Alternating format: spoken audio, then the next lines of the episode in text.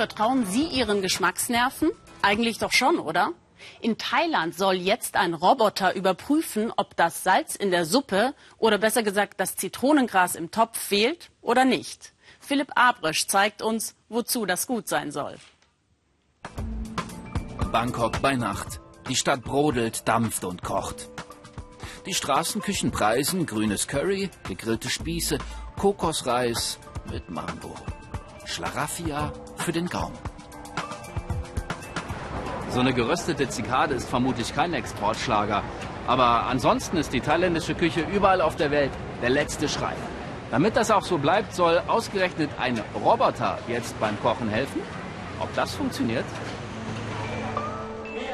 Diese Woche in Bangkok eine Art Staatsbankett. Pad Thai, Tom Yam und Tom Kha Gai, Thailand serviert seine kulinarischen Kronjuwelen. Und, voller Stolz, diesen Kasten, den Küchenroboter.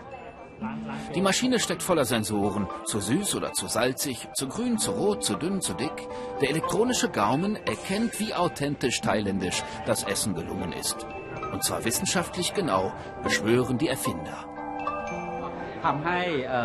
Wir haben uns diese Maschine einfallen lassen, weil wir uns um den Ruf der thailändischen Küche sorgen. Im Ausland werden ja viele Thai-Restaurants gar nicht von Thais betrieben, sondern von Chinesen, Vietnamesen oder Türken. Und die haben einfach einen anderen Geschmack. Jahrelang haben die Erfinder getüftelt am Roboter und am besten Rezept. Ein Geschmackskomitee hat gewissenhaft gekostet, Fertiggerichte und Meisterwerke vom Sternekoch, bis sie endlich gefunden war, die Ursuppe. Perfekt abgeschmeckt und staatlich anerkannt. Wir haben 100 Leute aus Bangkok immer wieder Testessen lassen. Und dann haben wir die Sensoren unseres Roboters auf den richtigen Geschmack eingestellt. Der Geschmack aus Bangkok für die ganze Welt. Nur eine Frage bleibt. Bestehen auch echte thailändische Köche den Küchentest? Ratana Pupapai steht schon seit Kindertagen an den Kochtöpfen. Für ihr grünes Curry stehen die Leute Schlange. Nur wird's auch den Computer munden?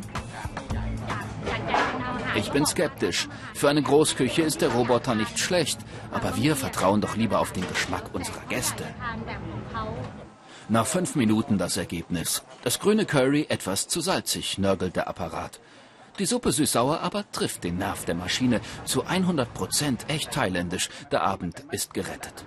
Schönes Ding, dieser Geschmackstester. Dabei weiß doch jeder Hobbykoch, in der Vielfalt liegt die Würze. Nicht auszudenken, wenn alles so schmeckt, wie einzig und allein der Computer will. Vielleicht ist der elektronische Gaumen die Zukunft. Bis dahin aber bleibt der schönste Applaus für den Koch, ein leerer Teller und ein zufriedenes Gesicht.